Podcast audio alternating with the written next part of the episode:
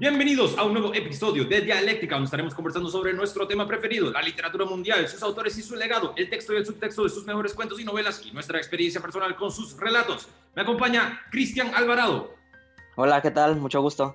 Yo soy su anfitrión Arturo Dupote. En el episodio de hoy estaremos hablando sobre Los versos satánicos, la novela de Aleister Crowley. Perdón, perdón, esa no es, es otra, es otra, es otra. Los versos satánicos de Salman Rushdie, la novela de 1988. Pero antes me gustaría aprovechar esta oportunidad para anunciar que los episodios de Dialéctica ya no cargan ningún tipo de publicidad por parte de YouTube. Por el otro lado, preparar estos episodios requiere de muchísimo tiempo y trabajo. Así que si pueden apoyar al canal con alguna donación, abajo encontrarán el enlace de nuestra cuenta de PayPal. Cualquier aporte, por pequeño que sea, se aprecia un montón. De todos modos, si no pueden aportar dinero, pueden ayudar compartiéndole este video a personas que estén interesadas y regalándole un me gusta para que el algoritmo de YouTube nos tenga en su favor. Y ahora, una breve sinopsis de la novela.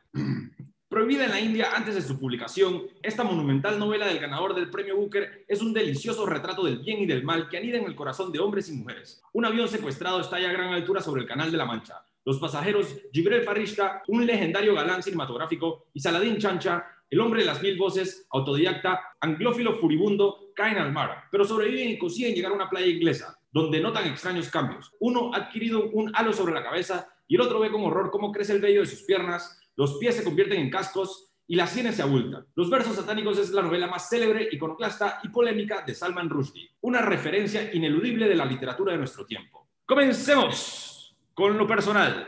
Cristian, ¿qué le pareció la novela de Salman Rushdie, Los versos satánicos? Mira, sinceramente, cuando empecé a leer la novela, o antes de empezar a leerla, no tenía idea más de qué trataba creo que eh, el, título es un poco incendiario y, eso a mí me atrajo mucho. Entonces, la novela me pareció muy buena. No me, gusta puntuar los libros porque creo que las puntuaciones a veces es, eh, dejan escapar ciertas cosas que, que, no pueden contenerse dentro de una calificación. Pero si pudiera calificarla del, del 0 al 5, le pondría 4 y medio. Me pareció muy buena, el contenido es muy bueno, pero sobre todo lo importante eh, que a mí me gustó mucho es el, valor un poco social, ¿no? El, valor cultural y social que tiene la obra, que es muy importante, y habría que ver, después an, an, analizaremos eso, el contexto, ¿no? Cómo vivía Rushdie, cuál era su situación de identidad incluso.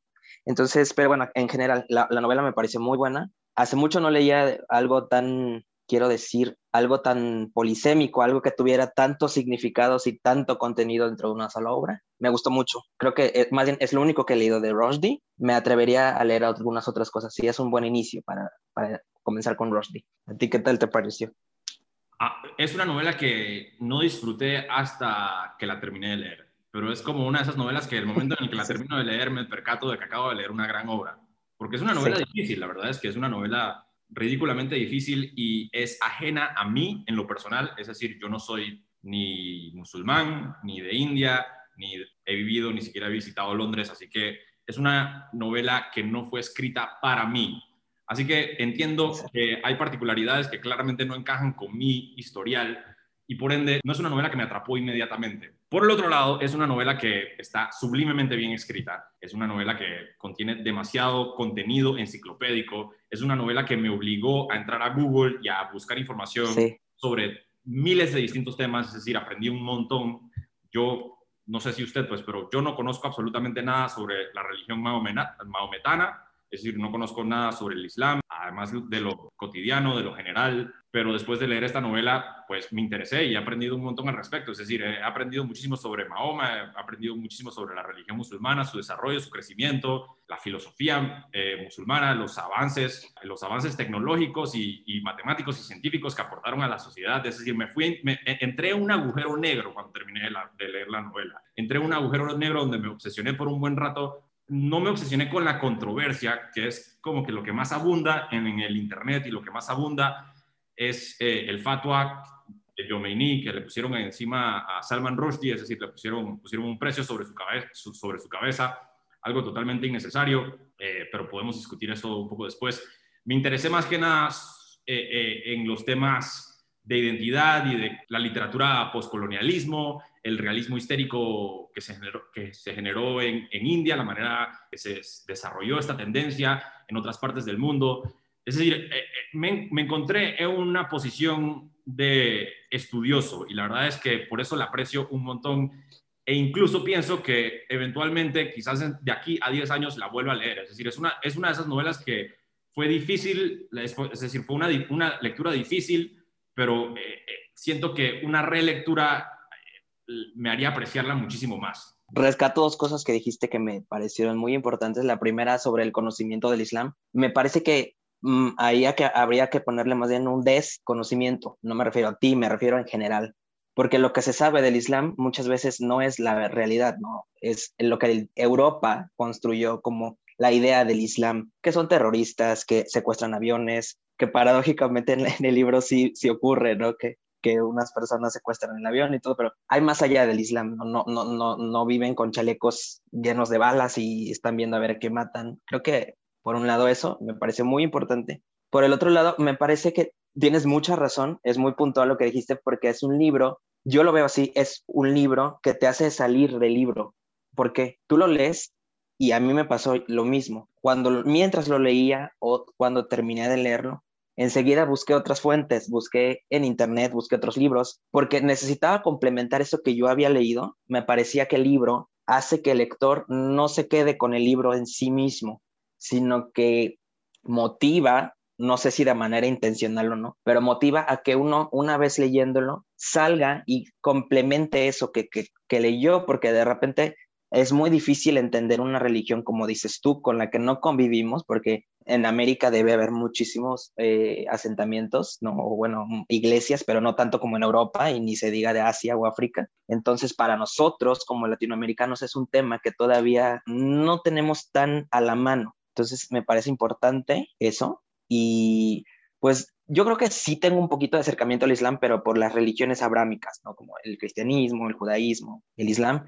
Yo crecí en una familia evangélica, entonces la Biblia yo la leí desde niño y no puedo decir que soy un experto en el tema y tampoco quiero salirme del tema, ¿verdad? Pero sí conozco como eh, la, historia de Abraham y que cuentan en el libro de cuando dejó a Ismael con, con, con Agar en el desierto, esa historia yo la conocía, pero me gustó mucho como el enfoque que le da esta novela y la resignificación que le da Rushdie, ¿no? Porque de repente Ibrahim, como lo mencionan en el libro, deja de ser como en la Biblia lo describen como un gran patriarca y aquí le llaman, le dice que es un hijo de puta por haber dejado a su hijo y a la mamá de su hijo en el desierto. Claro, la, la novela lo que hace y lo que me parece muy interesante y algo que nunca hubiese descifrado por mi propia cuenta, porque número uno, es decir, he leído la Biblia en fragmentos porque también tuve una crianza eh, católica, a pesar del hecho de que hoy en día no me considero católico, eh, yo creo que ya tuvimos esa discusión, yo soy un politeísta de la nueva era, eh, pero es decir, conozco fragmentos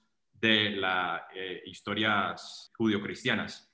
Por el otro lado, me parece interesante el análogo que, de una conversación previa que tuvimos, que, donde comparamos esta, esta novela con el Evangelio según Jesucristo. A mí me, me llamaría la atención escuchar la opinión de alguien, quizás la opinión que tendría un musulmán de Siria sobre el, Evangelio según Jesucristo. seguramente sería algo muy parecido, es decir, sería como que ah, no me pude adentrar en la novela porque esto es muy ajeno a mí, es decir, no sé quién es Jesucristo, no sé quiénes son estos apóstoles y quién coño es el rey Herodes, esto, esto no me afecta de ninguna manera. Nosotros, por el otro lado, tenemos una versión opuesta, es decir, tenemos la, misma reacción con una novela como esta, pues no, no conocemos eh, la historia mahometana a profundidad, o por lo menos yo, pues usted la conoce mejor que yo, pero nos adentró en ese mundo. A pesar del hecho de que irónicamente es una novela que los mahometanos y los musulmanes detestan, a cualquier persona que haya, de, cualquier musulmán que haya decidido darle clic al enlace que tiene el nombre de su novela preferida, aquí arriba en el video aparecerá un enlace hacia nuestro episodio sobre el Evangelio según Jesucristo para que se sientan mejor. Es decir, estamos criticando todas las religiones, no estamos criticando ni una en particular, por favor, eh, no nos pongan una sentencia a muerte, no vale la pena.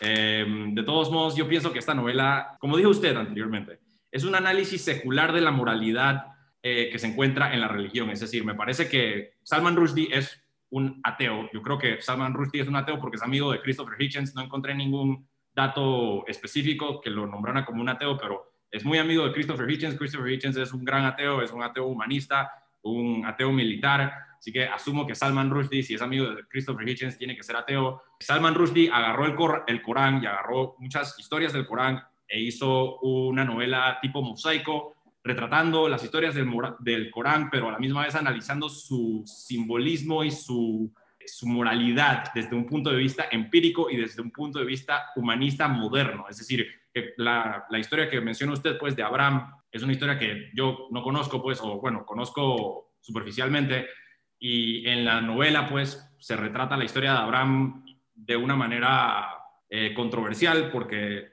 Abraham es un, es un héroe de las religiones judeocristianas y de la religión islámica, y Rushdie cuestiona sus decisiones morales y cuestiona la celebración del personaje, porque es un personaje que abandonó a su hija y a su esposa en el desierto. A su hijo. A su hijo, perdón. Abandonó a su esposa y a su hijo en el desierto y hoy en día se celebra el día en el que eso sucedió. Hay sectas musulmanas que celebran el hecho de que la esposa y el hijo sobrevivieron, pero hay personas que solamente celebran el hecho de que, de que sucedió, de que, de que abandonó a su familia. Rushdie agarra esa historia y la recontextualiza para ponerla bajo un microscopio moderno y no solamente lo hace con esa historia, sino que lo hace con muchas historias del Corán. Es decir, la novela es un mosaico de muchas historias del Corán. Y yo creo que en el centro lo que está Rushdie haciendo es descifrando su propia identidad. Es decir, me parece que la novela lo que trata, el, tema central de la novela es la crisis de identidad del mismísimo autor. Es decir, el, autor Salman Rushdie nació en, en India, tuvo una infancia donde creció con la ortodoxia musulmana, se mudó a Londres a la edad de 14 años y desde ahí en adelante vivió en un mundo secular, es decir, que me imagino el choque cultural que tuvo que haber sido eso, pues que le digan a uno que todas estas cosas son blasfemas y que todas estas cosas son malas y que de repente entra al mundo en donde hay televisión y hay libertades y hay, no, no estoy diciendo que una sea mejor que otra, pero bueno, hay como, entre comillas, distintas libertades. Yo creo que con los versos satánicos, Rusty lo que hace es descifrar cómo acopla o cómo se acopla un punto de vista relacionado a su infancia y a su ortodoxia con el mundo moderno. Y lo hace a través de estos dos personajes, pues Gibrel Farishta, el ángel que también hace papel de, del arcángel Gabriel, y Saladín Chancha, quien se convierte en un demonio o shaitán, que es Satán, es Satanás, el Satanás eh, de, la de la religión musulmana. Me llama la atención también el hecho de que, es decir, una de las cuestiones que más me llamó la atención es cómo invierte los papeles, pues, porque Gibrel Farishta se convierte en un ángel y Saladin Chancha se convierte en un demonio, pero al fin y al cabo el que termina causando un verdadero desastre o el que termina convirtiéndose en la encarnación del mal es el ángel eh, Gibrel Farishta, mientras que Saladin Chancha, por el otro lado, se convierte en un personaje muy, muy humano. Ambos personajes son hindús musulmanes, pero ambos personajes son anglófilos, ambos eh, se separan de su religión, se separan de su cultura, no gustan de su antecedencia, es decir, quieren ser de Londres, quieren incorporarse a Londres, pero igualmente Salman Rushdie retrata esto como, como una automutilación, es decir, que estos personajes de cierta manera eh, los juzga porque no aceptan su cultura, pero a la misma vez su cultura es también muy criticada. Aquí yo creo que se critica todo, se critica todo tipo de ortodoxia, en particular también el Londres de Margaret Thatcher, la cultura de, de, Londres de los 80 en donde el, conserva, el conservatismo también era como una forma de ortodoxia, el, estado del inmigrante, es decir, la discriminación en contra del inmigrante se, critica muchísimo, particularmente al final de la novela, pero los únicos que realmente tuvieron un problema con la crítica fueron desafortunadamente los miembros del mundo islámico, pues, pero eh, yo creo que lo, que lo que aquí se desarrolla es una crítica hacia todo tipo de dogma, hacia todo tipo de radicalismo ideológico. Se critica, yo creo que se critica también, mm, como dices tú, todo tipo de certezas. Es decir, esto, estamos, eh, esto, es, esto es lo cierto, esto es la verdad. Creo que hay una crítica a lo verdadero, no en el sentido estricto, sino a la verdad como una certeza, como es esto, y todo lo que escapa de esta verdad, digamos, pierde valor, ¿no? Solamente lo que se encuentra dentro de mi verdad, que es una verdad que es atravesada por la religión, en este caso el Islam, la cultura, porque como bien dices, yo, yo sentí como que todo el tiempo, no solo los personajes, la historia misma está debatiendo entre dos, entre dos cuestiones. Tú sabes, porque como bien decías al principio, cuesta mucho trabajo leer la novela. A mí me costó también mucho trabajo, de hecho, me tardé como un mes y medio, dos meses, cuando es una novela que relativamente no es tan larga, son como 600 70 páginas en la edición que yo tengo, pero me costó mucho trabajo porque de repente te están hablando de un personaje y en el siguiente párrafo ya están hablando de otro y no te, no te diste cuenta en qué momento hicieron el cambio. Están en el presente y luego van al pasado. Están en, en Occidente, bueno, están en Inglaterra y ya de repente están, estás en India, en el mundo real incluso y luego en el mundo onírico, que es este mundo de Gibrel Faristan, ¿no? Donde él es el ángel, la encarnación del arcángel Gabriel. Entonces, mm, siempre hay como un, duelo de dos, verdades o dos posiciones. Entonces, me parece a mí que esta centralidad es, más bien esta idea central, toda vez, por ejemplo, lo que decías tú, eh, sí se nota que, que estaba reflejando una crisis de identidad, porque incluso los personajes, yo lo veo mucho sobre todo en Saladin Chamcha, es un personaje que él, desde luego que él sabe y reconoce su origen indio y indo-musulmán, además que esa es otra cuestión, porque el, normalmente creemos que por ser indio es hindú, cuando son cosas completamente distintas. Una cosa es la nacionalidad y otra cosa es eh, la adscripción religiosa, por decirlo de alguna manera. Entonces, él ni siquiera es hindú, vamos a decirlo si es que fuera una categorización de menor rango que no lo es, pero ni siquiera, ni siquiera es hindú, es musulmán en India, cosa que desde ahí ya, te está hablando también de, de un origen ya de por sí difícil, ¿no? Porque en India, que es un país donde hay más de 100 lenguas, hay una diversidad cultural increíble, es el país con mayor diversidad cultural del mundo, el ser parte de una minoría minoría, no minoría, porque son muchísimos musulmanes en India, pero me refiero a minoría porque no es la religión principal, y, y, y, ya de por sí es un conflicto y luego de eso trasladado a Inglaterra, el Chamcha siempre tuvo esas aspiraciones a, Occidente. Él, para el Occidente, en este caso Inglaterra, es lo mejor, es el desarrollo, es el conocimiento. Se aleja de este, de este mundo oscurantista del que él viene o el que, el, que él todo el tiempo reniega, porque él reniega de su pasado. Siempre está habiendo este debate, ¿no? Entonces, la crisis de identidad de Rusty yo creo que la reflejo perfectamente con este personaje y con muchos otros, pero específicamente con Chancha. Me, me gustó mucho la, la transfiguración también de los personajes porque si bien yo lo vi así, no sé si esa sea la intención o no, yo vi como que el bueno, entre comillas, vamos a decirlo, ¿no? El bueno era Chamsa y el malo era el, eh, Farista, ¿no? Porque Gibril era como la celebridad, era como el, el, el actor de Bollywood, ¿no? El superactor, el más conocido, el super famoso que tenía muchas mujeres y que disfrutaba de la vida, de los vicios y los excesos. Y Chancha era como el tranquilo, el, ok, vive en Londres, pero lleva una buena vida y es una persona decente, un buen ciudadano. Y cuando se da esa transfiguración, lo que pasa es que se, se, se, se cambia, ¿no? Lo que teníamos, la idea que tenemos de uno, que es el bueno, es el que se demoniza, no sé si existe esta palabra, pero se demoniza o se demoniza, y el otro es el que se, se, se, convierte en un ángel, que ya después, como bien dices, el que termina haciendo toda la devastación en, en, Inglaterra es Gibril Farista, quema las ciudades y bueno, hace un alboroto. Pues sí, para empezar eso y, y, y nada más como punte así mínimo, porque no, no, es, no es al tema, es muy importante conocer, eh, saber que, que Abraham que es conocido como el gran patriarca de la Biblia y de las religiones abrámicas, conocido como el padre de la fe, porque Dios le ordenó que matara a su único hijo y él le obedeció, solo que hasta el último se le apareció un ángel y le dijo, oye, ¿qué estás haciendo? ¿no? Cuando él le dice, pues Dios me mandó, pero bueno, ya no lo mata. Eh, el primer hijo que tiene Abraham es Ismael, que es el que, pasa, el que sale en esta obra, el hijo de Agar. Lo que pasa es que Abraham eh, tiene relaciones sexuales con Agar, que era su sierva, porque no podía tener hijos con Sara, con su esposa. Entonces Sara fue la que le dijo, yo no te puedo dar hijos y Dios te prometió que te va a dar una gran descendencia, pues bueno, acuéstate con nuestra sierva Agar, que era una egipcia, me parece que era egipcia Agar. Entonces tienen a, a, su hijo Ismael y años después Sara ya era una mujer de 90 años y por fin puede tener hijos y, nace, su, nace Isaac.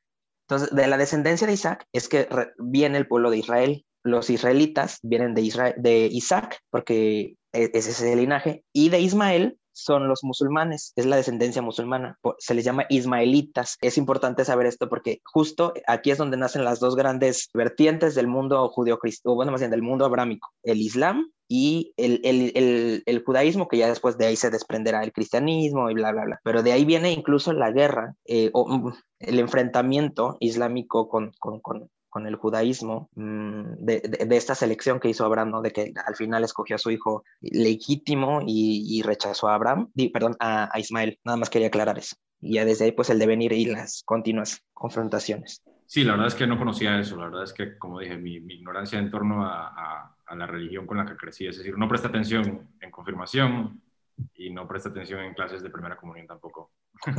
pero me arrepiento, me arrepiento de, de, no haber prestado atención porque al fin y al cabo son temas interesantes. A mí me, sí, muy interesantes. Sí, muy, muy interesantes, aunque los vea desde un punto de vista totalmente alegóricos y aunque no les dé validez, pues los, veo como muy interesante de todos modos. Me llama la atención lo que menciona sobre Chamcha. Chamcha termina siendo precisamente el verdadero protagonista de la, de la obra.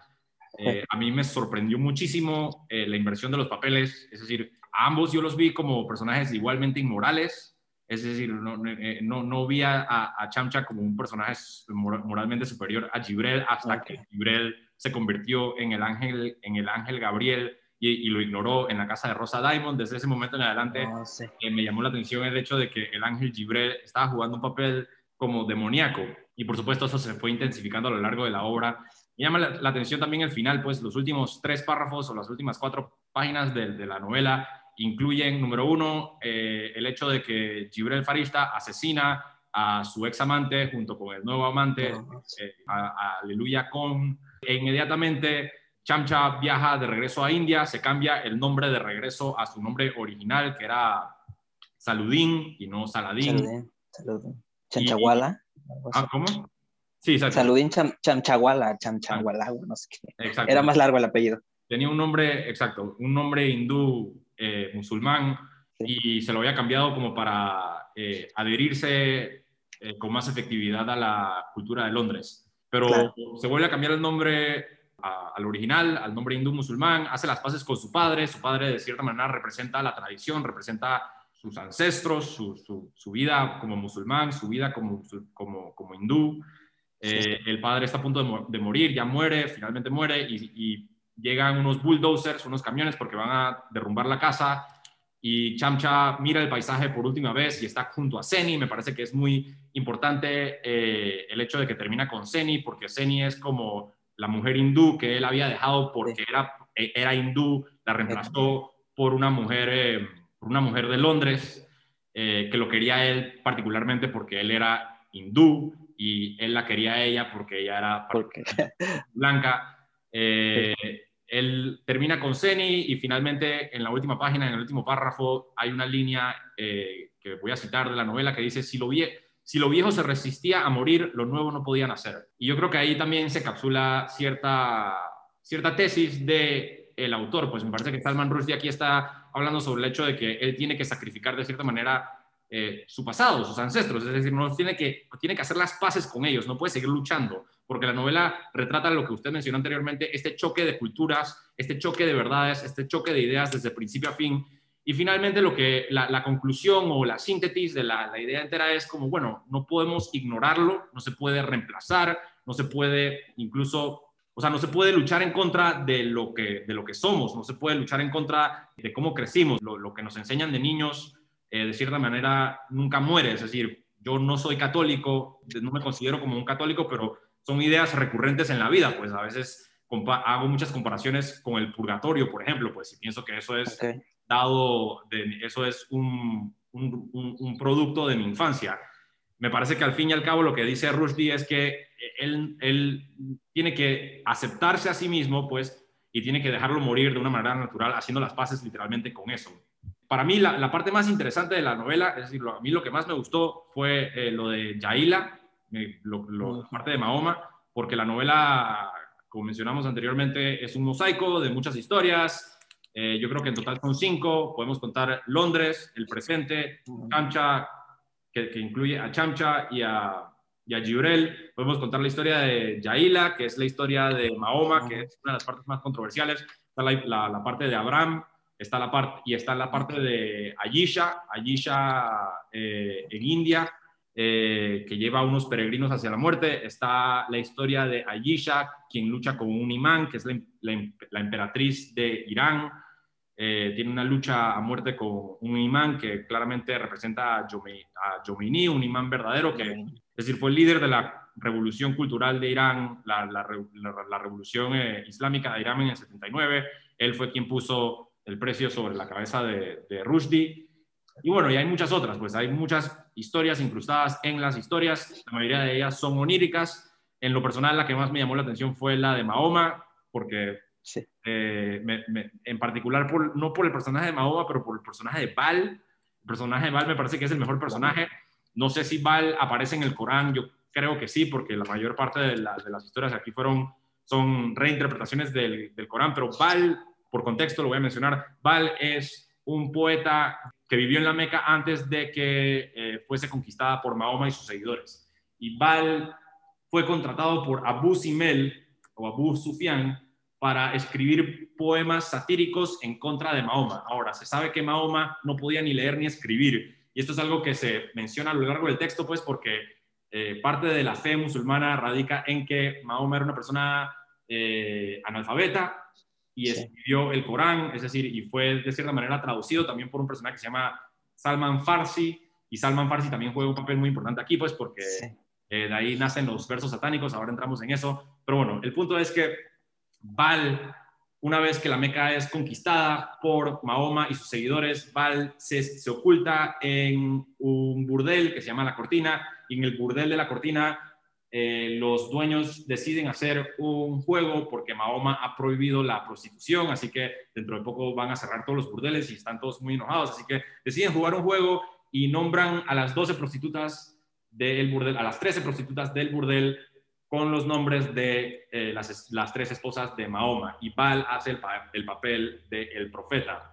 Eh, por favor, no manden a asesinarnos por mencionar esta escena porque esta escena es muy controversial. Esta escena no aparece en el Corán, esta, esta parte es ficción, pero yo creo que la razón por la cual se retrata aquí a un poeta humanista y a un grupo de prostitutas humanistas, incluyendo a la más joven de todas, que se llama Yisha, que estaba nombrada después de la esposa más joven de, de, Mahoma, y hay una historia muy interesante sobre Aisha, que ahora quiero mencionar el nombre de Aisha y por qué Aisha es un nombre tan controversial en, el mundo chiita. Pero la historia del poeta y de cómo el poeta juega el papel del profeta dentro de un prostíbulo y eventualmente eh, se corre la voz y los atrapan y los sentencian a muerte.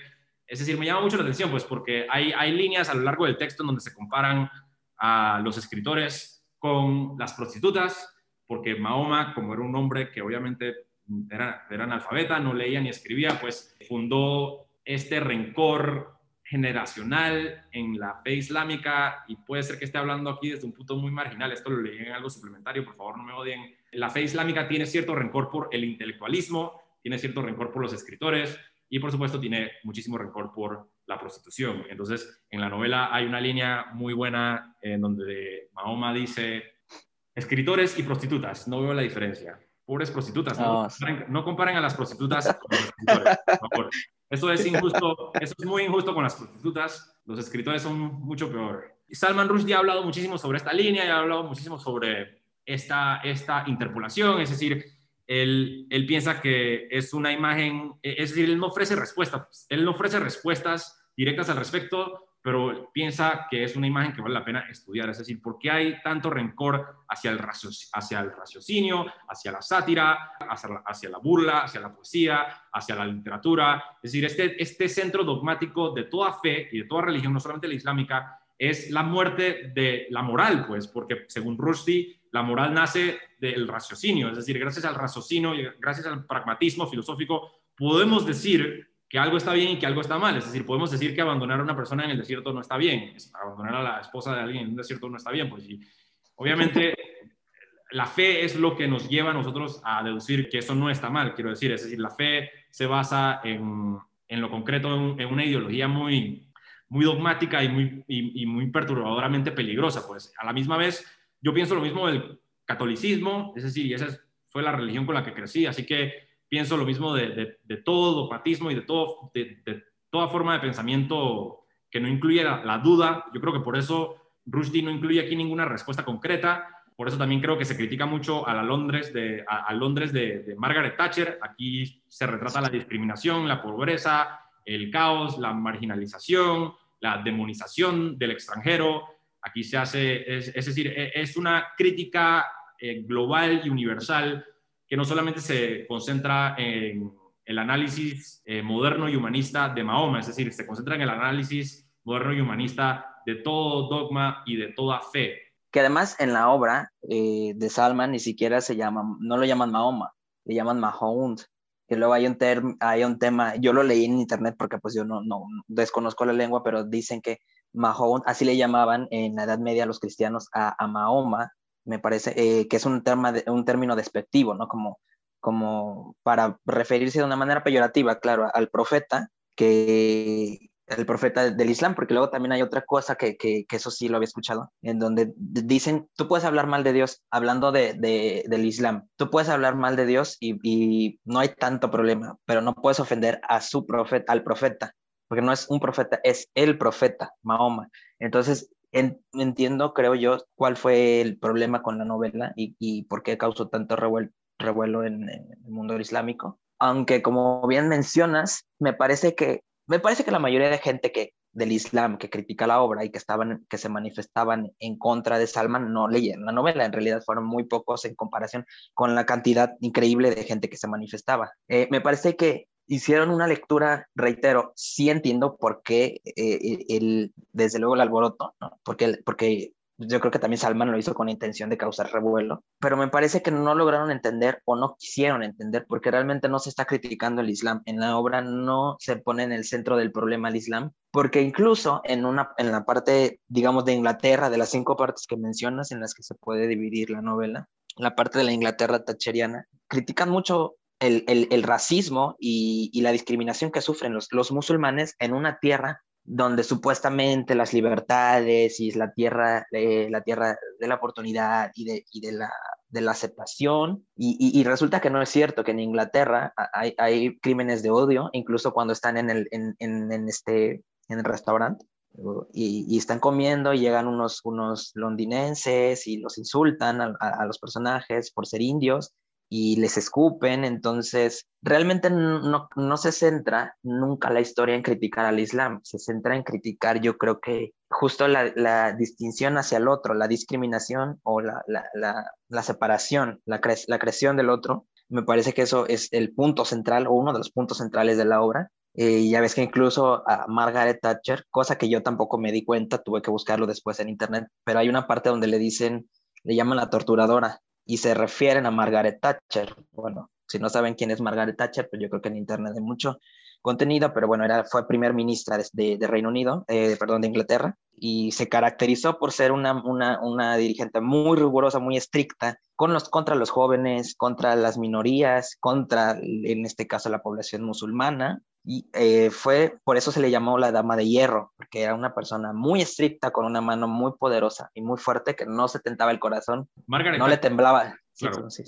Margaret Thatcher fue una cuasi fascista, es decir, Margaret Thatcher inspiró, es decir, la razón por la cual tantos libros eh, sobre sociedades distópicas fueron publicadas en la era de Margaret Thatcher no es una coincidencia. Margaret Thatcher fue como una represora una, una líder opresiva eh, terrible, pues, para... Eh, y, y, obviamente para el mundo conservador fue casi una heroína, pues, tiene una película que ganó premios y todo el mundo dice, ah, para el mundo La conservador, Margaret Thatcher es una, es una Donald Trump, pues, es como una profeta de esa era, o como un eh, Ronald Reagan, pues.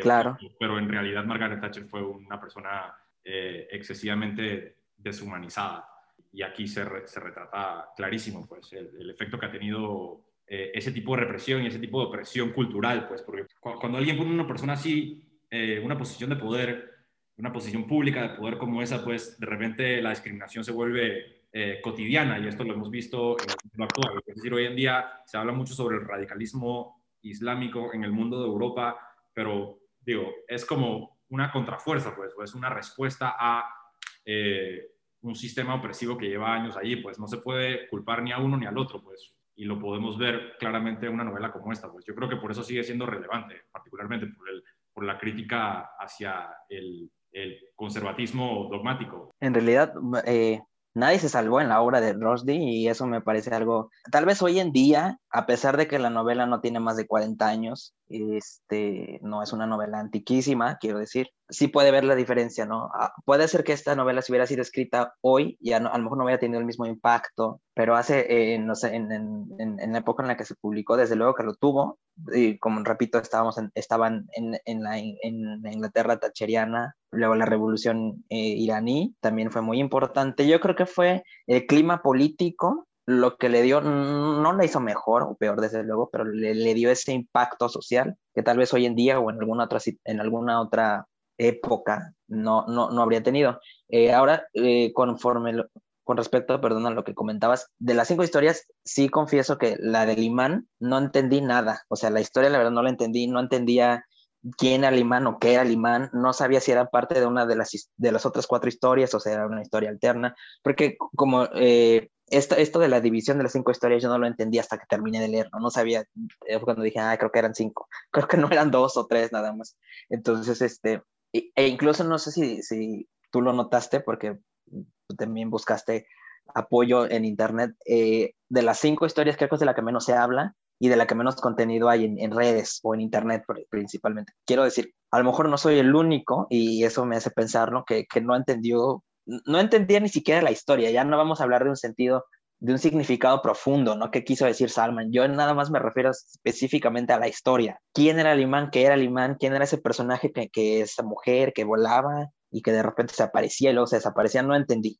Entonces, este, sí, se podría decir que tal vez por eso no le doy el 5 a la obra, es por esta parte. ¿Cuál es el sentido de esa historia? Yo puedo dar una respuesta parcial. El imán en la historia es eh, el imán Alatoya Yomeini. Es una alegoría a la revolución islámica en Irán de 1979, por eso es que el imán en la historia originalmente está en Londres y viaja volando con alas a Irán y lucha en contra de la emperatriz que se llama Ayesha. No sé por qué la emperatriz ficticia de este Irán ficticio se llama Ayesha, porque eh, en la novela hay muchas historias y las historias se conectan entre sí gracias a la intertextualidad de los nombres, es decir, que los textos se relacionan por los nombres que comparten los personajes. Entonces, Ayesha es un nombre que se repite en tres ocasiones durante la novela y en una de las ocasiones hace el papel de la emperatriz de, de Irán y la emperatriz de Irán tiene que luchar en contra de un demonio gigante y este demonio gigante es Jomeini. Y Jomeini es el ayatollah iraní que apenas se publicó la novela puso el fatwa sobre la cabeza de, de Salman Rushdie, particularmente porque se sintió ofendido porque lo pusieron en la novela, pues. Esa es la historia del de, imán. La, historia del imán es la más corta de todas, es, cierto que es súper confusa, y yo no la entendí hasta que finalmente leí material suplementario y me enteré de que Jomeini es el imán, es decir, es una referencia directa hacia la persona eh, que puso la recompensa sobre la cabeza de Salman Rushdie y el líder principal detrás de la revolución iraní, eh, islámica iraní de 1979. Pero es cierto que la novela contiene muchos enigmas dentro de enigmas, es decir, yo tampoco entiendo muy bien por qué, por ejemplo, Mohamed Sufian, el dueño del café Shandar en Londres, ah. tiene el mismo nombre que Abu Sufian, el líder de Yahila y Mohammed, el nombre de Mohammed. Es decir, es como una combinación entre el líder politeísta de Yahila, de la Meca, cuando la Meca era politeísta, porque antes de la revolución de Mahoma, eh, la Meca, que es Yahila, es lo mismo. Eh, Yahila es una versión ficticia de la Meca. La Meca era politeísta y tenía un líder que se llama Abu Sufyan y su esposa Hind. Hind es la asesina de Mahoma. Espérate, ¿por dónde iba? mucha información, es que es mucha información, exacto. Sí. era la esposa de, Abu Sufyan. A la misma vez, en el presente, en Londres, Abu Sufyan, el dueño del café Shandar, está casado también con una mujer que se llama Hind. Es decir, eh, así es como se conectan estos relatos. Y no está muy claro por qué. Porque, por ejemplo, Hind en Yaila es una persona deshumanizada, es una asesina, no es una buena persona, pues es, está molesta con Mahoma porque le, mataron a toda, a toda su familia a eh, sus hermanos. A sus hermanos, exacto. Y ella antes mata al tío de Mahoma y eventualmente termina asesinando a Mahoma eh, con carne envenenada, cosa que sí sucedió, aunque no sé si fue Hind, la esposa de Abu Sufyan. Pero en fin, así se conectan las historias. Mishal también aparece en la historia de Ayisha, que es probablemente mi segunda historia preferida después de la historia de la Meca y Yaila. Es la historia esta de Ayisha en un pueblo hindú. Ayisha es una chica que se convierte en profeta que lleva al pueblo este hindú hacia un peregrinaje para cruzar el mar árabe, porque les promete que el mar árabe se va a abrir. El mar árabe, por supuesto, no se abre y mueren todos ahogados. Algunos sobreviven y los sobrevivientes declaran que ha sido un milagro porque vieron el mar abrirse, cosa que sucedió en la vida real, es decir, eso está basado en una historia real, en donde un, peregrinaje se llevó a cabo y muchas personas murieron porque se ahogaron en el mar árabe pensando que se iba a abrir esa me parece también una, una crítica directa hacia el fundamentalismo radical o el fundamentalismo basado en la fe. A la misma vez, allí hay muchos personajes que tienen nombres intertextuales que se conectan con la historia de Londres, es decir, Michelle, la esposa del protagonista, Mies Razaed, comparte nombre con la hija de el dueño del café Shandar, Abu Sufyan, que comparte nombre con, también con, con Hind, etc. Hay muchos nombres que se comparten, eso es algo muy García Márquez. Otra cosa muy García Márquez son las mariposas que persiguen al personaje de, de Aisha. Hay un juego de realismo mágico muy interesante, pues. Justo lo que eh, estaba leyendo en internet, muchos consideran la novela de Salman un tipo de realismo mágico no latinoamericano. Me parece que es muy acertada la opinión. Sí tiene elementos, porque al final el realismo mágico retrata eh, situaciones cotidianas y en donde de repente se, suscitan ciertos hechos fantásticos, pero son tomados como, como una cosa totalmente natural, ¿no? Y no se pierde esa naturalidad de la vida. Y además son esporádicos estos, estos, estos eventos. Me parece que, no sé si llega a entrar en, en, en la categoría de, de realismo mágico, pero es, importante. Yo recomendaría, porque si yo lo hubiera sabido, me hubiera gustado que alguien me hubiera dicho, si, si, si, si alguien antes de que yo leyera la novela de los versos satánicos, si pudieran eh, ir anotando solamente como fulano personaje, eh, Saladín Chancha, ah, es el, es el que le pasa esto ya. Porque de repente sí es muy confuso, como decías tú, un tipo de 100 años de soledad donde todos se apellidan y se llaman igual, entonces todos son José Arcadio y Arcadio José y Aureliano, en, esto, en esta novela es muy común que, que se compartan nombres, entonces lo, nada más como anotar, Subyan, uh, Subyan tal es este, y a, a, esto.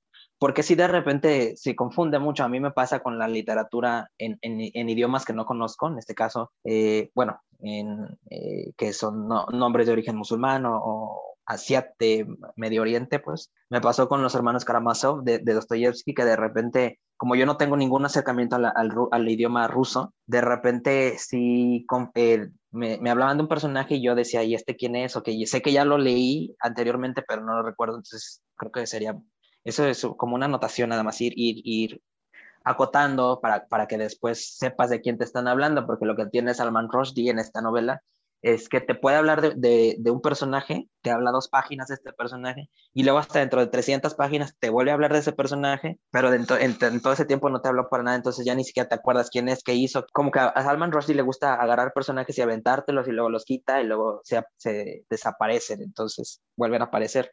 Ahora que me dices tú lo, de, lo del imán, me parece que sí tiene como más lógica. Algo así había leído, creo que en internet, de que era una personificación del Ayatollah Khomeini. Y por eso yo creo que sí sintió él como una, una, una pedrada, como le decimos vulgarmente, ¿no?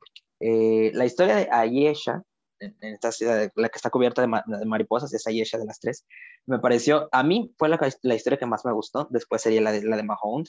Me gusta mucho porque todo el tiempo bueno, todo el libro es así, pero específicamente en esta historia hay una incertidumbre de no sabes qué va a pasar la página siguiente, no sabes si se van a morir, si algo les va a pasar, no sabes si, si de repente la gente va a dejar de confiar en ella porque ella es, es una especie como de profetisa, pero también es una especie como de mesías, es una cosa muy rara, muy interesante y en donde también a mí nunca me, me, terminó de quedar claro si ella realmente hablaba por, por inspiración divina, bueno, se encontraba con, con, con Gibril, ella decía que era con Gibril Faris o con el arcángel Gabriel, pero realmente ni siquiera Gibril Faris era, podía, estaba seguro de que lo que él, lo que experimentaban era, visiones con ella, porque ya ves que él decía que, que no, como que no se acordaba de, de, haberse encontrado con ella en ciertas partes. Nunca me quedó claro si realmente tenía una inspiración divina en lo que ella estaba haciendo, o, porque también te deja mucho entrever que a lo mejor ella simplemente tiene algún desorden mental y que todo lo está imaginando y la gente le está creyendo. Entonces, esa incertidumbre en la historia, ese no saber qué va a pasar, ese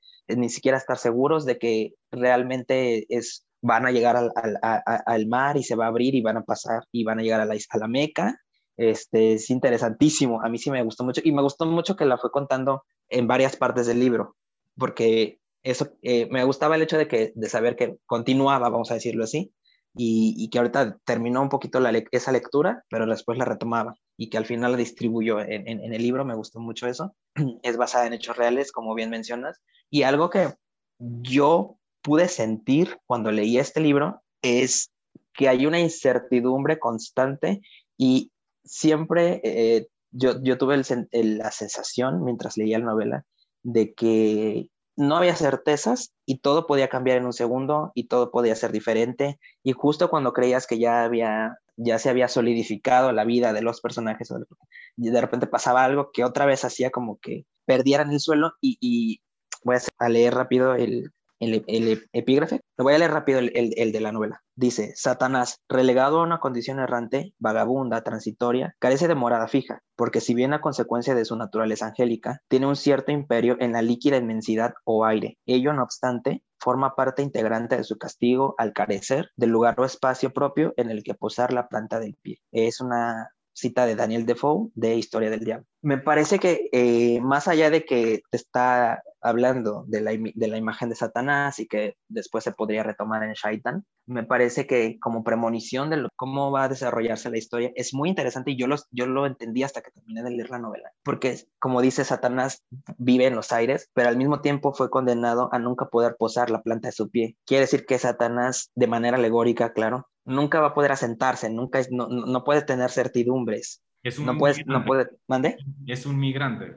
Claro, es, sí, es un migrante, no, no, y además un migrante ilegal, porque con esa idea de que no puede poner su pie en el suelo, no puede tener certezas, no puede estar seguro, no puede tener una base. Y eso me pareció muy interesante porque así sentí la, lectura. Ningún personaje, aparte de que son migrantes y nunca, nunca terminan de, de, configurar su identidad en función de la, de la sociedad en la que están, no tienen una vida sólida, nunca terminan de solidificar, de, de, de definir su vida. Siempre hay hay situaciones que derrumban lo poco mucho que habían logrado y eso hace que, que, siempre esté esta, esta, bueno, que se presente este sentimiento de, de, bueno, ya lo dije mucho, pero de incertidumbre, ¿no? Sí, estoy totalmente de acuerdo.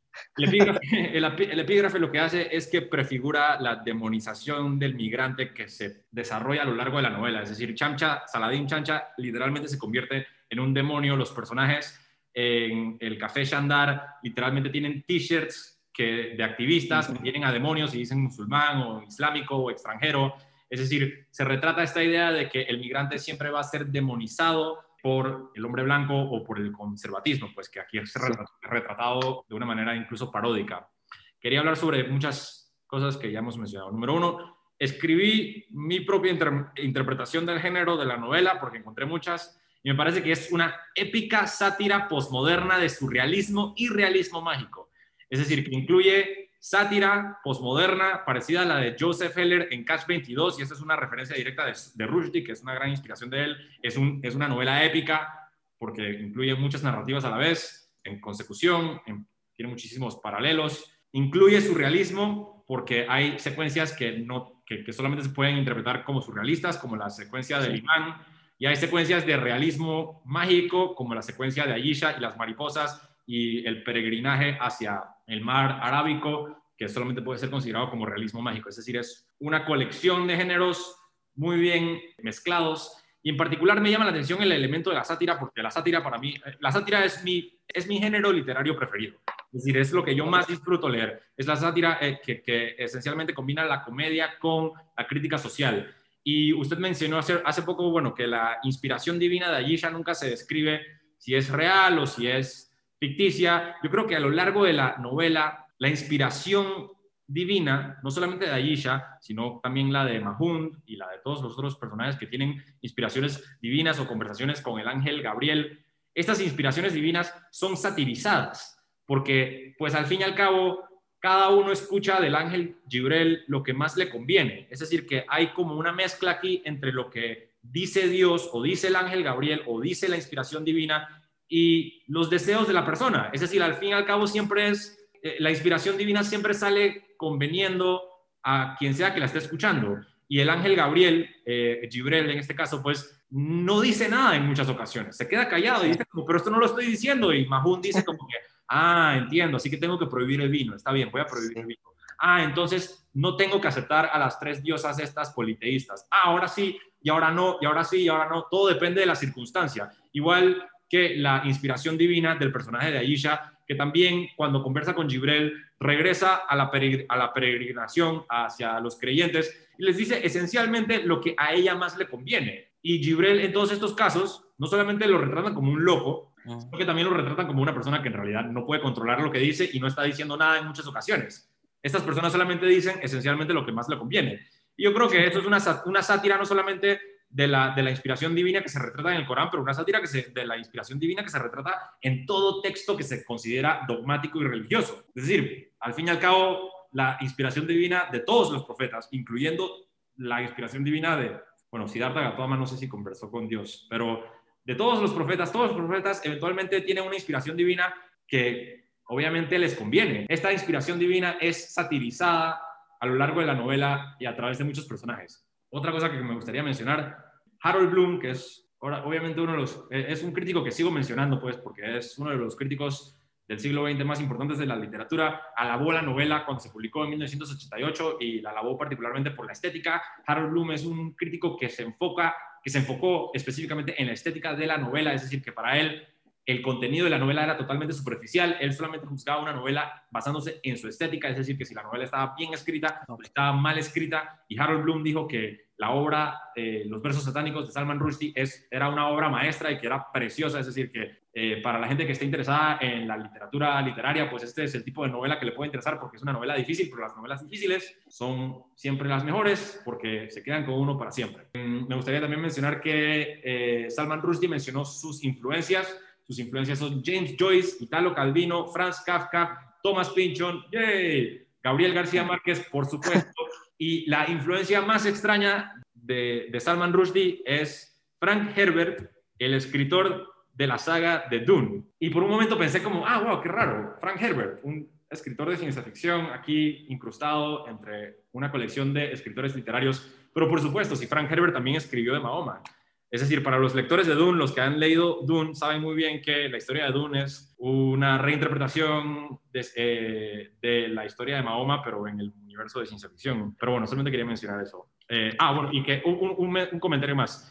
La novela fue censurada en Sudáfrica, en Pakistán, en Arabia Saudita, en Egipto, en Somalia, en Sudán, en Malasia, en Indonesia, en Bangladesh y en Qatar y produjo manifestaciones en el mundo entero y el traductor japonés fue asesinado en muchos, de los, en muchos de los ataques que se dieron a cabo después de la publicación. Y bueno, hay cierta ironía detrás de la furia, pues porque la novela en realidad está escrita para estas personas. Esta, esta novela no fue escrita para, ni para usted ni para mí. Esta novela fue escrita para que los musulmanes dudaran un poco de su fe dogmática, que pensaran en la diferencia entre el bien y el mal, que pensaran con raciocinio sobre el humanismo, sobre lo que está bien y lo que está mal. Es decir, es una novela sobre la moralidad del ser humano basándose en un punto de vista secular, pero a la misma vez es para estas personas, es una novela para musulmanes y que retrata también la furia del dogmatismo, es decir, la furia que se dio a cabo está ejemplificada en la misma novela que estamos leyendo, por eso tiene como, me, recuerda mucho al Maestro y Margarita de Mikhail Bulgakov, que también es una novela que retrata mucho la historia del escritor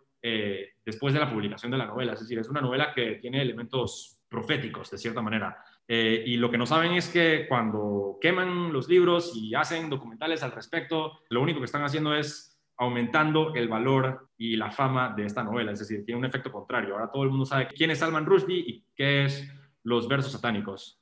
A, raíz de lo que comentas, vi una entrevista con Salman Rushdie en, en donde habla de la quema de su libro, la quema pública, que además a los medios de comunicación y a los a los escritores y a los de que defendían el derecho a la libertad de expresión les llamó mucho la atención esta manifestación porque decían que desde la, desde la quema de libros de los nazis no se había visto, no se había presentado este, este hecho a nivel público en, en, la, en la Europa tan, tan moderna y tan libre, ¿no? De la que se jactan a veces los europeos y, y, tan fomentadora de la libertad de expresión. Rushdie, a, a, a, raíz de eso, comenta, primero dice, eh, porque se entrevista con, con, con, los dirigentes de, de, este, de esta quema y de esta protesta pública. dice, me, me encantó porque dice, primero que nada, muchas gracias por haber, para haber quemado mi libro porque tuviste que haberlo comprado antes para haberlo quemado. Entonces eso me, me parece bien gracioso porque, pues finalmente sí, ¿no? Finalmente, eh, digamos, por un libro no se va a hacer más rico él, pero desde luego que con esa acción que ellos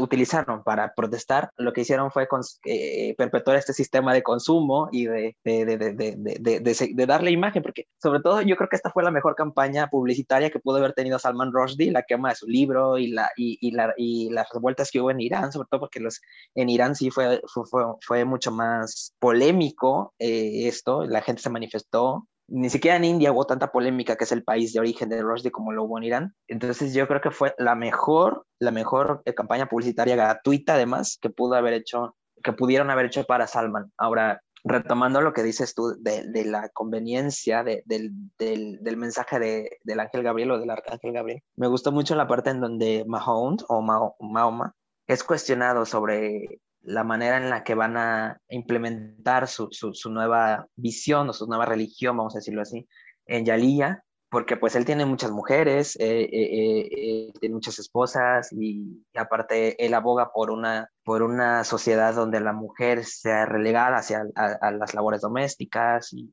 sabes, algo como más controlador hacia, hacia la figura femenina, porque supuestamente en Yahilia la mujer era, mm, tenía el mismo valor que el hombre e incluso se ve en la, en la, líder, en la lideresa de la esposa del líder, que ahora se me olvidó su nombre.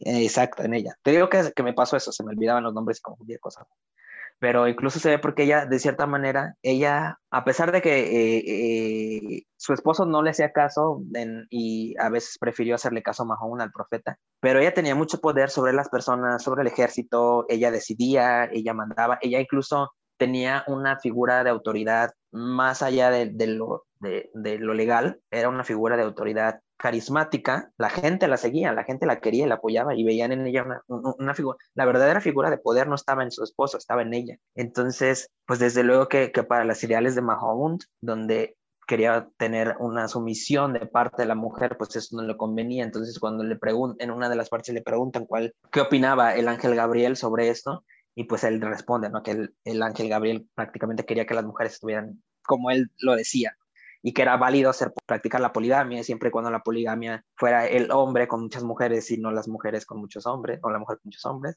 Entonces esto me pareció bien interesante porque sí iba adecuando el, el mensaje de, del arcángel a sus necesidades, a lo que le interesaba a él incluso difundir. Y así fue como se fue asentando la religión de, de Mahón, que las personas al principio, podrás recordarlo, no estaban de acuerdo, no, no les gustaba a los habitantes de Yahili esta nueva forma de, ver la vida, porque aparte de que ellos eran politeístas, incluso ahí se ve otra cosa, la figura de la mujer, ellos tenían, ¿cuántas? 250 diosas, ¿cuántas eran? 370. 370 diosas y las principales eran diosas mujeres. Entonces, desde ahí se, se, deja ver cuál es la figura de la mujer para los habitantes de Yagilia y cómo hubo este choque con la nueva religión o con la religión que traía el profeta, que, donde pre predominaba la figura masculina. Eso se me hizo bien interesante. Las personas incluso no estaban de acuerdo, pero mm, no tenían el valor para, para expresar sus puntos de vista y por eso es que dentro del, del burdel donde se lleva a cabo el de, de Ayisha y, de Baal, es donde realmente se, se, entera la gente de todo lo que está pasando en el pueblo, de, del mercado negro que hay de la carne, porque Mahound prohibió el, el consumo de carne de, de cerdo y, y, aparte, pues toda la, la, la, idea de la mujer, ¿no? Ahí es donde se enteraban todos, en dónde se estaba vendiendo incluso la carne, donde en qué establecimientos pueden comprar cosas que estaban ya en el mercado negro gracias a las nuevas reglas. Y pues nada, eh, esta resignificación de, de, los valores, que también es un cambio, como yo lo decía anteriormente, estaban, tenían una certidumbre y, y tenían una, una, una, sociedad establecida y de repente llega, es voltea, por así decirlo, ¿no? La tortilla, como decimos aquí en México. Todo lo que era claro para ellos ya no, y ahora lo que ellos llamaban malo era bueno y lo que ellos llamaban bueno es malo, y bueno, me, me, llamó mucho la atención esto. Y luego lo de los versos satánicos, que al final de cuentas, Mahound, eh, los habitantes de Yahilia le dicen a Mahound que están dispuestos de cierta manera a aceptar su nuevo Dios y, y, sus reglas y su nueva religión, pero que les permite por lo menos conservar estas tres diosas que eran sus diosas importantes, las diosas más importantes. Pues desde luego que Mahon no está de acuerdo, pero dice que va a consultarlo con el ángel. Se, se va con el ángel, lo consulta y tiempo después regresa y, y pues los, los, habitantes están como que, que, le habrá dicho y resulta que el ángel le dio autorización de que conserven estas tres deidades, ¿no? que las demás van a desaparecer, pero que estas tres deidades principales las va a aceptar porque, pues bueno, eh, conoce la importancia de estas deidades en el pueblo y aparte pues Dios necesita de mensajeros y necesita así como de... Mahun dijo literalmente que las deidades son... Gracias por mencionar eso a propósito, porque eso es importante. Es decir, ¿de dónde provienen los versos satánicos? Los versos sí. satánicos son literalmente unos versos que aparecen en el Corán, que hacen referencia a tres deidades que son, según estos versos satánicos, hijas de Alá, o son parte de la religión de Alá, es decir, son Eh, son tres diosas muy, muy, muy importantes que, que Mahoma le dio, le dio validez por un momento e inmediatamente se retractó, por, se retractó, pues porque el Corán es un libro divino sin errores, según la fe musulmana. Entonces, mientras que estaba Mahoma negociando con Abu Sufyan en la Meca, esta es la historia real y se retrata en la, en la novela también, mientras estaba negociando para evitar una guerra, pues eh, como usted mencionó anteriormente, le dijeron, bueno, usted tiene que concederme a mí tres diosas en su religión si quiere que nosotros cambiemos de religión.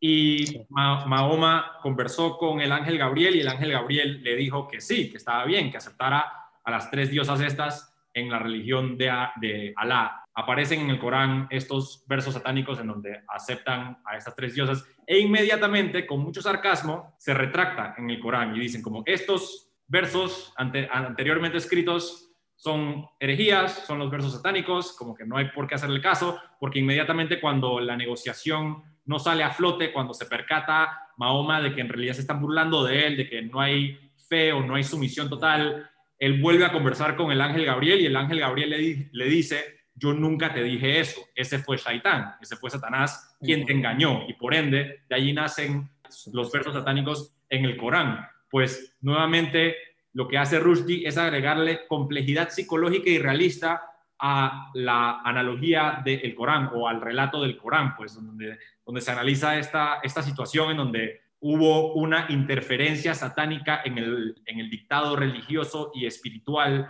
de Mahoma. Y hay otros versos satánicos también, pues, que se retratan en la novela, pues, que también son parte de lo que escribió Salman Farsi, pues, porque Salman Farsi es quien escribía lo que Mahoma recitaba, es decir, era el escritor del Corán, mientras que Mahoma recitaba la intervención divina o la revelación divina. Y Salman Farsi, por un momento dado, duda de Mahoma y en su duda empieza a cambiar el texto eh, con pequeñas diferencias, empieza a, a cambiar un poco el Corán porque quiere saber si la revelación es divina o no, o no, pues porque si es realmente divina, pues algo tendrá que interferir y se percatará de alguna manera Mahoma con una revelación divina, es decir, el ángel Gabriel, alguien le va a decir la verdad, y Mahoma no se entera hasta mucho después. Y cuando se entera de que Salman Farsi ha estado falsificando o cambiando el texto sagrado o el texto predestinado, eh, pues se enoja con él y de ahí nace también esta ira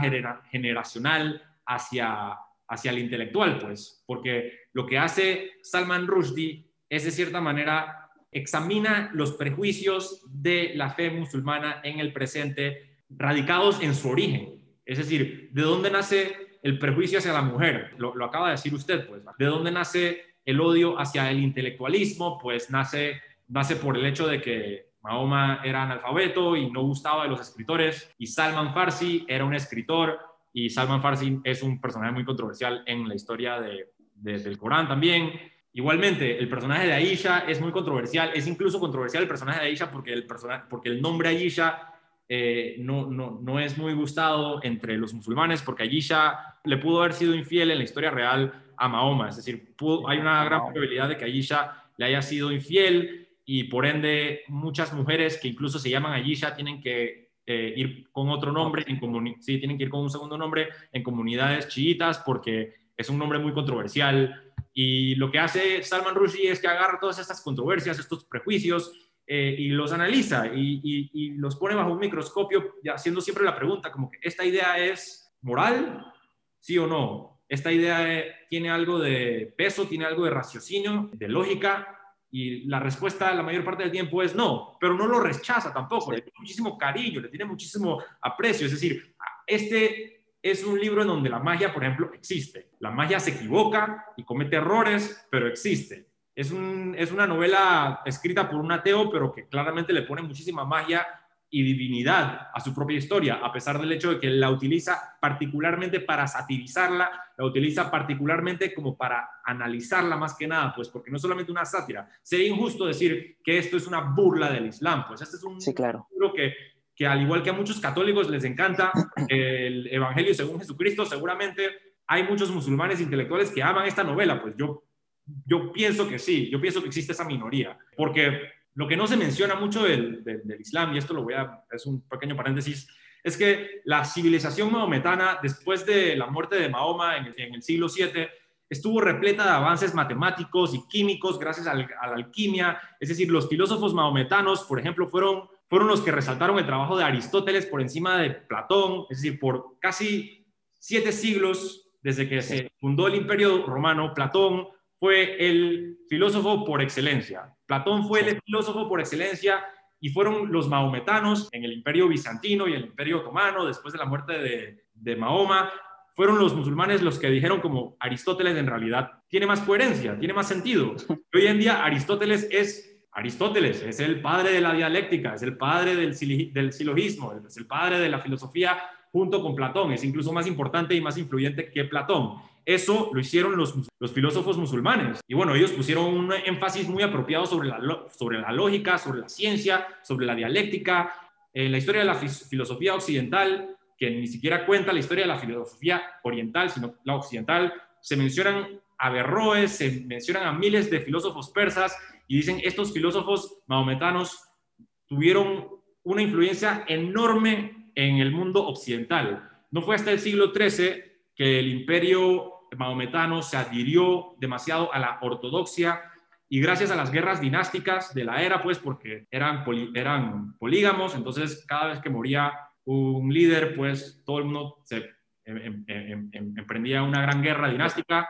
Eh, en el siglo XIII, para detener eso, pues los mahometanos se adhirieron a la ortodoxia y ese fue el momento en el que el, el progreso científico quedó destruido para siempre, pues. Y los filósofos estos que menciono como Berroes, quemaron sus libros, quemaron su conocimiento, destruyeron todo, todo lo que le pertenecía, pero se mudaron de cierta manera, es decir, su trabajo se mudó a la filosofía occidental y se convirtió en un pilar para la filosofía occidental, a pesar de haber sido un filósofo oriental, pues por la censura que se dio a cabo durante la rígida ejecución del dogma islámico, porque el momento en el que la, la Edad Media o la Edad Oscura colapsa, el momento en el que la Iglesia empieza a perder poder sobre el Estado, eh, ese, ese es precisamente el mismo momento en, donde, en cuando, el, cuando los, los otomanos se convierten en un, imperio religioso. Es decir, que invierten los papeles. De repente el occidente se vuelve, más, eh, se vuelve más liberal, se convierte, más, se convierte en algo más progresivo y el imperio otomano se convierte en algo totalmente dogmático y restrictivo. Y, por ende toda la filosofía y toda la ciencia y toda la matemática que se desarrolló en el, en el oriente se mudó de cierta manera hacia el occidente y ahí terminó desarrollándose. Pero lo que digo es que no todo lo que nació de allí es negativo, de la misma manera en la que todo lo que nació de la filosofía católica es, es, negativo. Pues, es decir, después de la Inquisición y las cruzadas hay otras cosas. Tenemos a Santo Tomás y tenemos a, a muchos otros filósofos eh, occidentales, cristianos y teólogos que, que, aportaron muchísimo a la ciencia y a la, y a la, filosofía. El problema siempre radica ahí, pues radica en el, en el dogmatismo, en, en, en lo extremo, que es, creo, lo que aquí se critica. Claro.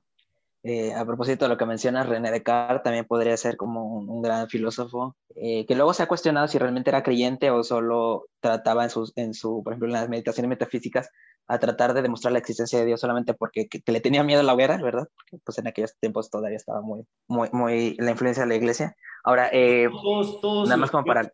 Todos los filósofos, como por dos mil años, todos los filósofos occidentales por dos mil años tenían que por obligación escribir por lo menos una obra que tratara con la existencia de Dios y cómo la podían comprobar pero eso solamente se dio precisamente porque si no lo hacían, eh, los asesinaban.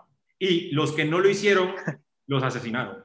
Y algunos que lo hicieron, también los asesinaron también por herejes, porque dijeron como que esta lógica es demasiado lógica y esto de dividir a Jesucristo en, en, espíritu y cuerpo, esto no me gusta, y después es como que ah, esto de unificar el espíritu de Jesucristo, esta hora no me gusta, es decir, todo dependía de la era y del, y del Papa sangriento. Y del Papa, sobre todo. Y del Papa, exacto. Eh, aparte de leer las meditaciones metafísicas de Descartes, yo, por ejemplo, que me considero agnóstico, es bien interesante porque cómo, cómo intenta demostrar la existencia de Dios a través de la razón. Pero bueno, eh, mucho de lo que sabemos de los griegos, como mencionabas, es a través de, de, de, los, de los, musulmanes, del, imperio otomano y todos esos grandes filósofos, porque sabemos que en la Edad Media, en Occidente, hubo una censura increíble y un oscurantismo yo creo que el más grande oscurantismo que se ha vivido, por lo menos en, en Occidente, quemas de libros y luego para eso está muy, podríamos leer este, El nombre de la rosa de Humberto Eco, que, que ejemplifica muy bien cuál era el, el, tratado que se le daba al conocimiento científico o el conocimiento que, que escapaba de la lógica teológica. Solamente como por, digamos, recomendación, a mí me funcionó mucho y desde luego cuando lo hice con extensión, cuando estudié la licenciatura, leía a Edward Said y, el, y leía a otros este, postcolonialistas. Me parece que se complementa muy bien la lectura de los postcolonialistas con la novela de Salman Rushdie, desde luego porque el, Edward Said específicamente habla de la construcción de Oriente desde Occidente.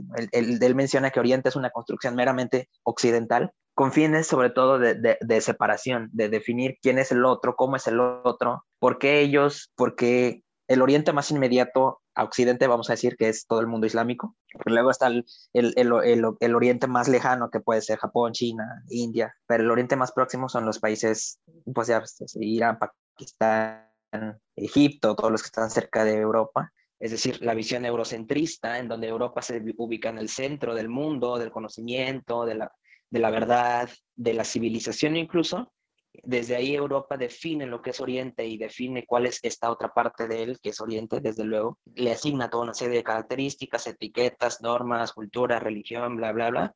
Y en función de eso es que eh, intenta legitimarse a sí mismo Europa y Occidente, la visión occidental, a través de su diferencia con el otro, que el otro más eh, sería o, o, Oriente, como te decía, el Oriente más próximo de Europa, desde luego son los países Irak, Irán, Afganistán, Egipto, musulmanes principalmente, y luego estaría el Oriente más lejano, que es Indonesia, bueno, estos países ¿no? este, insulares. Y esto ah, yo creo que ayuda mucho para entender la visión eurocentrista de, en este caso de Inglaterra, ¿no? cómo se centran y, y, además monopolizan el conocimiento y monopoliza la verdad. Y se ve mucho en la visión que tiene Inglaterra de India como un país atrasado, como un país de pobreza. Solo como, como para terminar la idea, me pareció muy interesante una parte en la página, es súper, súper breve en la página de, mi edición está en la 547, este, donde están, bueno, dice, durante el trayecto de vuelta a la estación Cars Lies, Chamcha hizo un comentario sobre la despoblación del campo. No hay trabajo, dijo Ali, por eso está vacío. Gibrel asegura no entender que todo este espacio vacío sea señal de pobreza, que después de las aglomeraciones de la India esto es un lujo. Eso me pareció muy interesante porque el espacio vacío que para Inglaterra significaba pobreza porque no había gente que pudiera que estuviera trabajando en las tierras porque no había mano de obra, no había abastecimiento. Entonces, por eso los campos estaban vacíos. Y en, y en India, la misma, la misma visión de un campo vacío sería sinónimo de lujo, claro, porque es uno de los países, es el segundo país más poblado del mundo. Entonces, allá lo que les hace falta es espacio, les hace falta campos y les hace falta espacios donde trabajar muchas veces. Entonces, allá sería un lujo tener un espacio tan amplio, lleno, eh, vacío. Y eso me parece muy interesante, esta visión dual, ¿no? Como te decía, siempre hay dos visiones, do, dos oposiciones.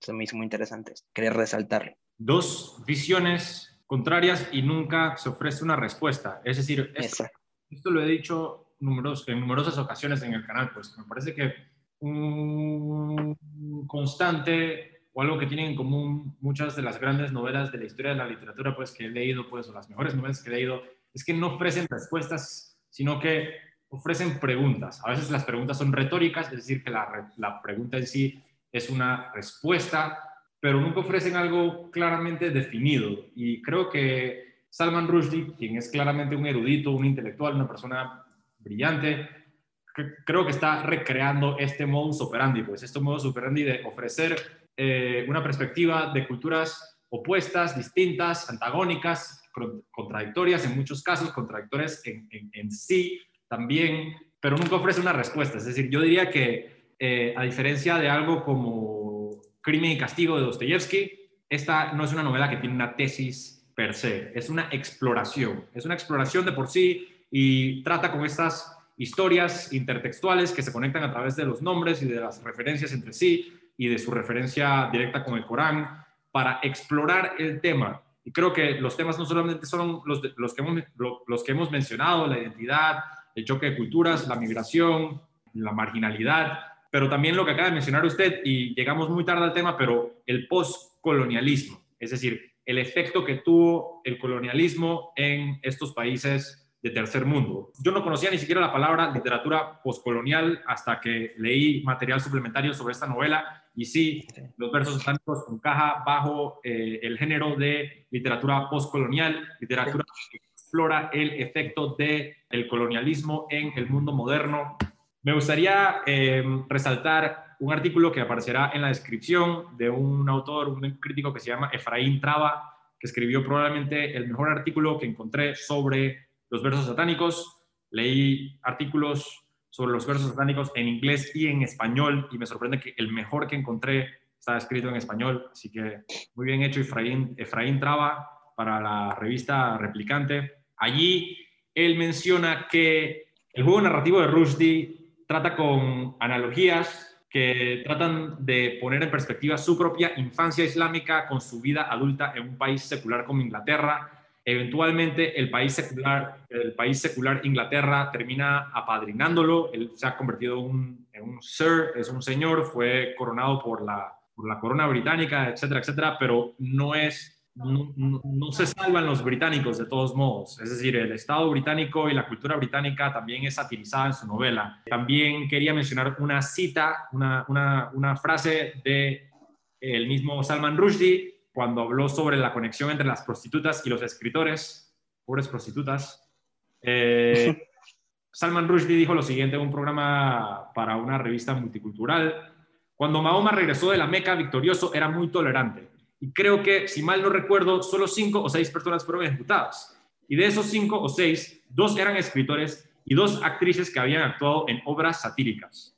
Ahora, allí tienen una imagen que, a mi entender, es relevante explorar creo que de allí deriva también una gran parte de su tesis, en donde está estudiando de cierta manera los prejuicios modernos, la moral moderna, y cuando digo moderna me refiero a la moral moderna de la fe ortodoxa, no solamente musulmana, pero de todos lados, y lo pone bajo un microscopio para analizarlo no solamente desde su origen, pero desde su contexto eh, mundial, y, porque la novela también trata tanto, como tanto sobre Londres como sobre la fe musulmana, pues. Y pienso que la intolerancia viene de ambos lados, pues, pero bueno, cuando se ataca, la, cuando se ataca la, libertad de expresión, ahí es cuando uno pierde terreno. Yo creo que, y esto es algo personal, yo creo que cuando uno utiliza la violencia o incita a la violencia, uno pierde eh, el argumento inmediatamente. Es decir, que el momento en el que alguien utiliza la violencia para censurar a otra persona, pues ese argumento se acaba y el que no utilizó la violencia, es decir, la víctima gana el victimario, el victimario pierde. Creo que esta es como la es una lección histórica, es algo que se ha visto a lo largo de, la historia, pues, si de verdad tuvieron causa para molestarse, pues esa, e, ese derecho lo pierden en el momento en el que en el que incitan hacia la violencia, pero como dije anteriormente, yo creo que hay yo creo que debe haber una minoría o quizás ni siquiera una minoría, pero debe haber un grupo de musulmanes un enorme grupo de musulmanes que adoran esta novela. Es decir, yo, yo pienso que esta novela fue escrita para musulmanes intelectuales, los cuales hay muchos, al igual que en cualquier, en cualquier grupo del, planeta, étnico, religioso. Yo creo que esta novela eh, debe ser la preferida de muchos musulmanes alrededor del mundo. Quizás no lo pueden decir en voz alta porque tienen miedo, pero, pero es el tipo de novela que alcanzaría a conmover a una persona que quizás tenga dudas espirituales, dudas religiosas, y la literatura tiene este compromiso también de hacer que la gente se sienta menos sola, es decir, este es un compromiso de la literatura y para eso existe literatura como esta, para que librepensadores o personas que se sientan marginalizados por la sociedad o por, o por su grupo o por su entorno eh, puedan encontrar algún tipo de refugio. Esa es una cita del artículo, voy a citar. La novela implica más un cuestionamiento a las identidades culturales afectadas por fenómenos como la colonización y la migración que un atentado a las bases fundamentales de la religión islámica. Yo creo que esto es algo que hemos desarrollado a lo largo del programa, pues, y aquí también se complementa con este análisis por parte del señor Traba, en donde se menciona que en realidad el atentado a las bases fundamentales de la religión islámica es algo minoritario en comparación con el estudio y la exploración de la identidad migratoria de, eh, como usted mencionó anteriormente, si el migrante es un demonio, a dónde pone el pie el demonio, es decir, que se, hace la comparación esta de que Satanás, cuando es expulsado del paraíso, no tiene dónde poner pie. Eh, aquí se explora esa temática de una manera muy casquiana, pues, porque el personaje que no tiene hogar igualmente se convierte en un demonio. Esta es una novela que se puede eh, analizar por partes, se puede analizar por escenas. Tiene un lenguaje sublime, así que ya de por sí, eh, desde un nivel estético se puede analizar también, eh, pero yo creo que hemos cubierto una gran parte de ustedes al respecto. Sí, uh, terminando la idea, no solo los personajes, uno como lector, cuando, cuando, lees, cuando te encuentras con los versos satánicos, resulta que nunca puedes llegar a una, a una, una lectura cómoda, nunca puedes acomodarte, porque justo te, lo que, lo que te hace sentir es una incomodidad del tiempo, del espacio, de la situación. Creo que es una, un libro que no fomenta la, la, lectura suave, es decir, la lectura como eh, que de repente puedas leer más de 20 páginas eh, de una sentada estaría muy difícil, porque si tienes, te hace mucho pensar, te hace mucho saltar temporalmente de lugares. Entonces yo creo que uno leyendo, uno se convierte en shaitán, el lector se convierte en shaitán cuando lee esta novela, porque entiendes, entiendes la incertidumbre y, la falta de identidad o la falta de hogar. Para terminar con la idea, solamente resaltar que los estudios postcoloniales, postcoloniales perdón, abogan justamente a la repartición del mundo de Europa, de, perdón, ajá, desde Europa. Se dice que en el siglo XIX más del 80, o el 80% aproximadamente de la población mundial pertenecía de manera directa o indirecta a Europa, principalmente eh, eh, Reino Unido o Francia, pero desde luego muchos otros territorios. Entonces, a partir de entonces, eh, se dio mucho, sobre todo en el siglo XIX, en el siglo XX también, la repartición que hubo de África desde Europa, es decir, los países, los países eh, más poderosos de Europa empezaron a repartirse, literalmente partieron a África en, en territorios pequeños a partir de su idea de Estado-Nación, porque la idea de Estado-Nación es una idea meramente occidental y meramente europea es la realidad. Entonces, por ejemplo, lo que pasa con muchos territorios europeos, llámese Costa de Marfil, lo que pasa es que ellos no se sienten identificados con su nacionalidad o con el nombre de su país, sino con su tribu, con su origen étnico. Pero entonces, al momento de dividirse, los países, lo que hace Europa es, ok, a Francia le tocan tantos países, a Bélgica le tocan tantos países, a los, a los Países Bajos le tocan el sur de África, a Inglaterra, por ejemplo, le tocó el sur de África, justamente Sudáfrica y las zonas aledañas. Entonces, esto es, mera, esto es algo totalmente que critica eh, los, los poscoloniales, la repartición y la, la visión de Europa sobre el mundo y el territorio simplemente como algo, el territorio no visto como lo que nos da identidad y lo que genera red y lo que genera comunidad, sino simplemente como un espacio geográfico en el que yo puedo, y como un pastel, puedo llegar y, partirlo, y a partir de ahí tomo lo que me corresponde, y aparte son, eh, eh, eh, siempre he visto el territorio como simplemente algo para explotar, y si no tiene algo para explotar, recursos naturales, cultura, lo que sea, entonces no me sirve, y bueno, se ve mucho en la, novela, desde luego, la visión, algo que ya dijimos muchas veces, la visión que tiene Europa de India de, las castas indias, de, la distinción de religión, del, atraso cultural que, representa el Islam y representa India. Entonces, me parece que sí puede, puede, puede ayudarnos una lectura previa de, algunos postcoloniales. Y nada más como, no sé, eh, como para terminar eh, un poco, quería recomendar el libro que habla de, en este libro habla de Mahoma, claro que no pretende ser una novela histórica, porque no se basa en hechos históricos, toma hechos que pudieron haber sido reales e históricos, pero no intenta reflejar, sino más bien adecuarla a una modernidad y darle una resignificación. Entonces sería este el primero que ya hemos hablado. En segundo lugar, a mí me gustaría recomendar Siddhartha de Herman Hesse, porque es la misma, es, es básicamente lo mismo que hizo, que hizo Salman Rushdie, pero en vez de con Mahoma, es con la, con la figura de Siddhartha, de, de Siddhartha Gautama, una gran figura para el budismo. Entonces es muy interesante, no voy a, no voy a hablar del, del libro porque no, no, no, es no trata ahora, no tratamos sobre eso.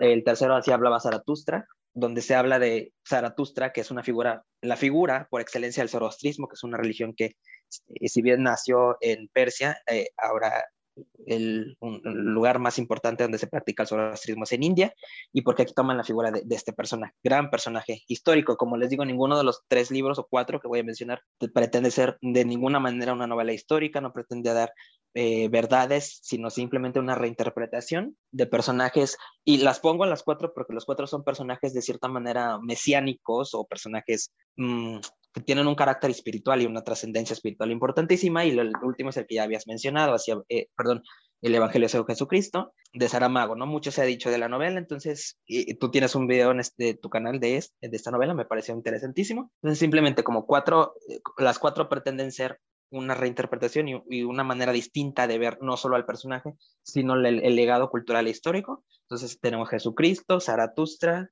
eh, Buda y Mahoma. Excelente, gracias. Alguien tiene que escribir una quinta parte como Los Vengadores, en donde todos se unen. Yo creo que eso ya lo hizo South Park. Pero bueno. ¿Piensa usted que Salman Rushdie es un autor optimista o un autor pesimista?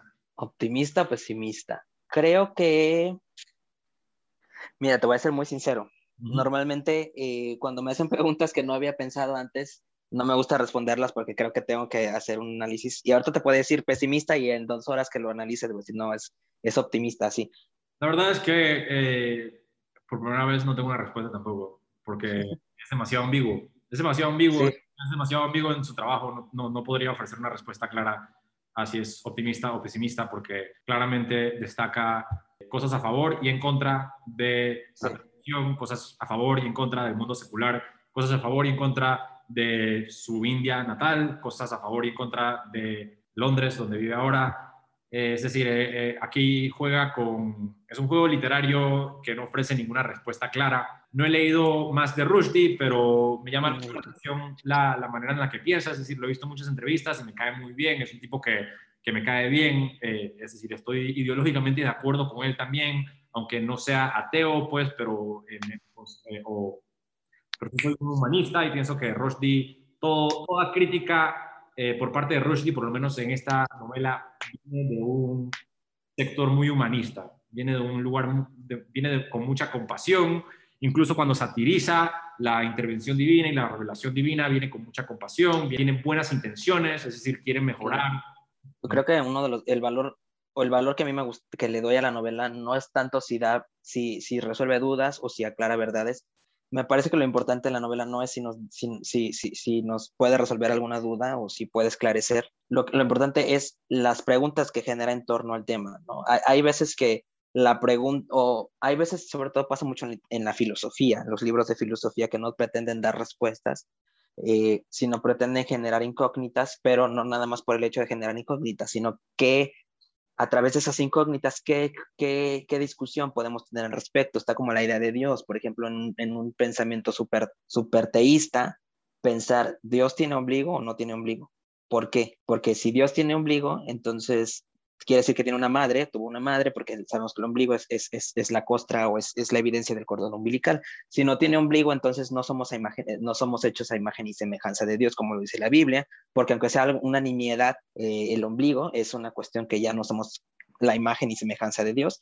Entonces, pero más allá en esta cuestión, más allá de, tratar de encontrar, nunca vamos a llegar a una respuesta en esta pregunta específica, siempre va a haber varias interpretaciones, pero lo importante no es llegar a la, respuesta, que era lo que iba, sino la, la discusión que genera, ¿no? Y, el, el, conocimiento que puede surgir a partir de entonces, y creo que Rushdie con su novela, lo hace muy bien, no pretende y no uno como lector entiende después que no necesita que me dé una verdad. No estoy buscando verdades en Rushdie, puedo buscar verdades en, otro, algún otro autor. En Rushdie no me interesa encontrar verdades, lo que me interesa y lo hace de maravilla es en torno a lo que él me da, ¿qué, qué puedo yo ir, ir, ir pensando? ¿Qué cosas puedo ir desaprendiendo? ¿Cuáles son las certezas que yo tenía? ¿Qué puedo hacer para, para apropiarme de lo que él me dijo y ahora yo darle un nuevo significado? ¿Y qué, y qué, qué, posturas puedo tomar al respecto? Y, y, algo eh, se me estaba yendo. La novela empieza con la caída de los dos protagonistas, que son Chamcha y, y, y Belfarista, y me recordó mucho al pasaje de la Biblia donde describen el, el, el destierro de, de, de, Lucifer del paraíso, porque justo lo destierran y cae a la tierra, y digamos, lo, lo, echan del paraíso, cae a la tierra como un rayo. Entonces, es, creo que no sé si lo haya hecho a propósito o, porque luego uno también como lector, no me vas a dejar mentir, trata de encontrar el significado todo y hay veces que los autores no le ponen significado a todo, solo les gustó escribirlo y a uno quiere que signifique algo bien profundo y bien interesante. No siempre es así, pero es bien interesante este, este ejercicio que uno hace como lector de querer, querer encontrar la piedra filosofal en, en, una piedrita de arriba y que encontramos. Pero me parece interesante ¿no? esta, esta posible analogía entre la caída de Lucifer y la caída de Saitán en la novela. Yo dudo que eso sea una coincidencia. No, no tengo ni la menor duda de que ahí hay un paralelo adrede por parte de Rushdie. Y Rushdie es el tipo de autor y el tipo de intelectual y erudito que escribe de esa manera. Es decir, que está escribiendo literalmente con y por algo eh, se, repiten tantos nombres y por tanto hay tantas, tantos paralelos y se hacen tantas alusiones a la, mística y a la mitología musulmana y, a la religión, por consecuente, judio-cristiana. Me gustaría citar a Philip K. Dick, quien dijo, el verdadero protagonista de un relato de una novela es una idea y no, una persona. Creo que aquí es, es, esta cita o esta frase eh, se ejemplifica, pues, el protagonista de esta novela no es ni Jibril Farista ni Saladin Chancha, es la idea en sí de la identidad, de la multiculturalidad, el mundo postcolonial. El protagonista de esta novela es Londres, el protagonista de esta novela es eh, Bombay y de cierta manera eh, eh, la novela hace referencia a eso en muchas ocasiones, pues porque pregunta qué tipo de idea somos. Le hace la pregunta constantemente a sus personajes, ¿qué tipo de idea eres tú, Mahoma? ¿Qué tipo de idea eres tú, ah, Chancha? Este es un tema recurrente, es un motivo recurrente y me parece que de cierta manera lo que, a lo que se alude es que todos nosotros, todos nosotros los seres humanos, pues, y aquí podemos estar de nuevo exagerando nuestra propia eh, investigación de la novela, pero todos nosotros somos una colección de ideas, somos una colección de historias que incluye nuestra vida de adulto, nuestro pensamiento libre y nuestra infancia, pues. Es decir, por más que queramos, no nos podemos deshacer de nuestra infancia, no nos podemos deshacer de nuestro pasado, Seguramente Salman Rushdie en algún momento trató de deshacerse de su pasado, pues, y por eso incluye no a un personaje anglófilo, sino a dos personajes protagónicos anglófilos. Ambos son, de, ambos son eh, de India y ambos están, de cierta manera, obsesionados con la cultura de Londres. Repito que en la conclusión de la historia, pues, se hacen las paces.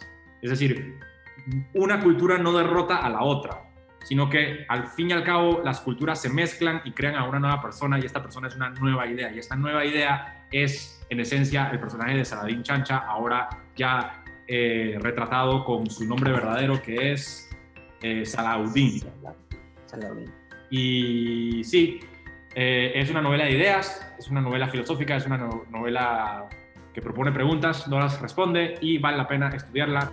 ¿Están de acuerdo? Cometemos aquí una imperdonable blasfemia, no le tienen que gritar a la pantalla porque para eso está específicamente diseñada la sección de comentarios. Y si disfrutaron del episodio, den un clic al botón que aparece ahí que dice suscribirse y al like para que el algoritmo de YouTube nos tenga a su favor. Mil gracias, Cristian, por acompañarme aquí hoy. Esto fue Dialéctica. Nos vemos.